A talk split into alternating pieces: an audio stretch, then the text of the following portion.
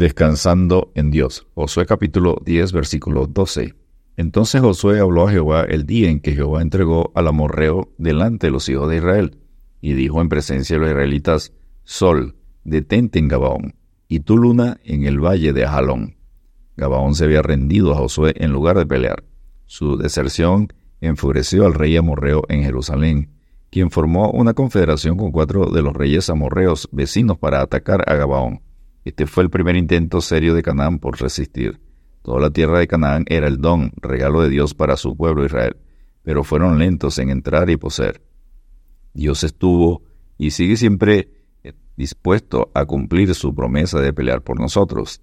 Jehová peleará por vosotros, y vosotros estaréis tranquilos. Éxodo 14:14.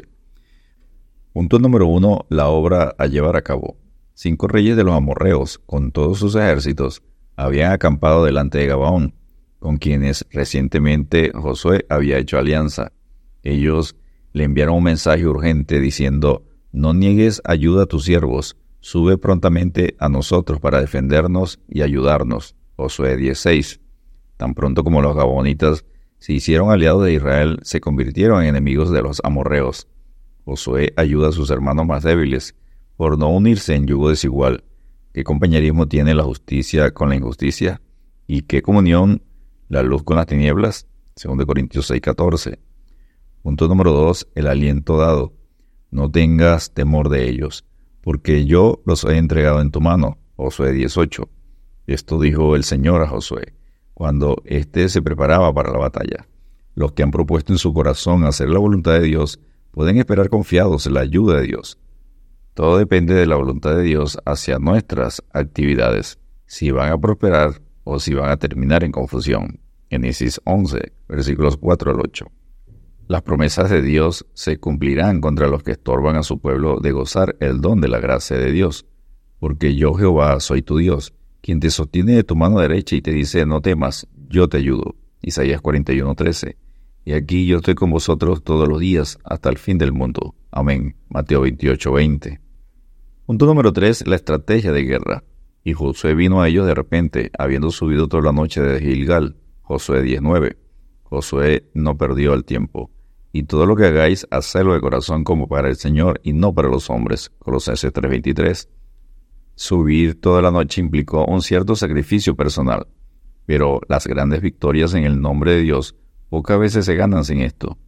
Los que intentan grandes cosas para la obra de Dios saben lo que es estar una noche y un día con naufragio en alta mar.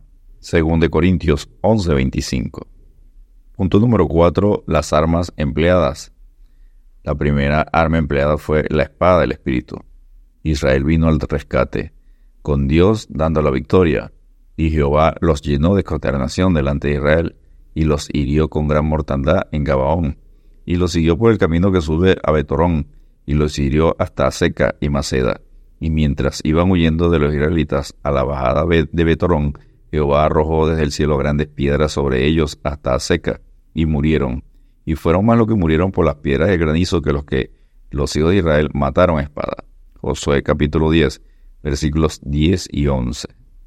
Los cuatro verbos utilizados, llenó, hirió, siguió, arrojó, indican que Jehová era el sujeto de aquellas acciones quien conquistaba por medios sobrenaturales la victoria decisiva.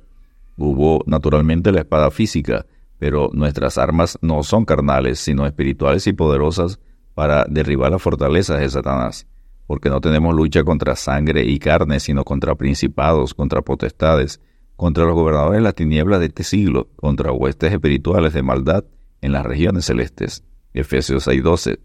Ellos tuvieron otra arma llamada grandes piedras del cielo. Dios usó el granizo reservado para el día de la guerra y de la batalla. Job 38, versículos 22 y 23. Esta destructora lluvia de grandes piedras eran las saetas del Omnipotente disparadas desde el certero arco del juicio, y Jehová hará oír su potente voz y hará ver el descenso de su brazo, con furor de rostro y llama de fuego consumidor, con torbellino, tempestad y piedra de granizo. Isaías 30:30. 30. Los batallones del cielo están del lado de los que creen la palabra de Dios y hacen su voluntad.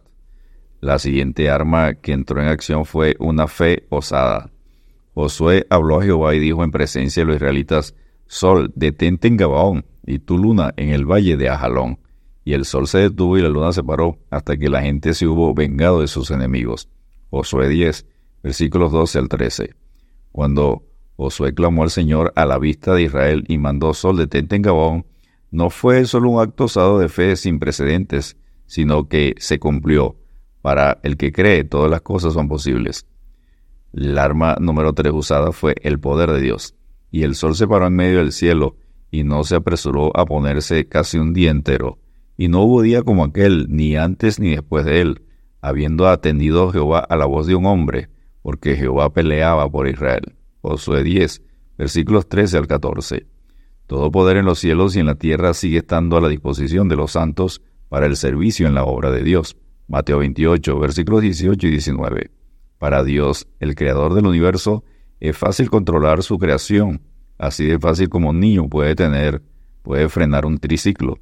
El Señor continúa escuchando la voz del hombre y hace por él cosas memorables, igual será en la batalla que se aproxima del juicio final y cayó del cielo sobre los hombres un enorme granizo como del peso de un talento, 34 kilos, y los hombres blasfemaron contra Dios por la plaga del granizo, porque su plaga fue sobremanera grande. Apocalipsis 16, 21.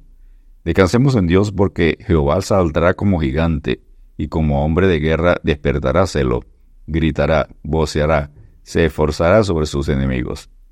Isaías 42, 13. Dios te bendiga y te guarde.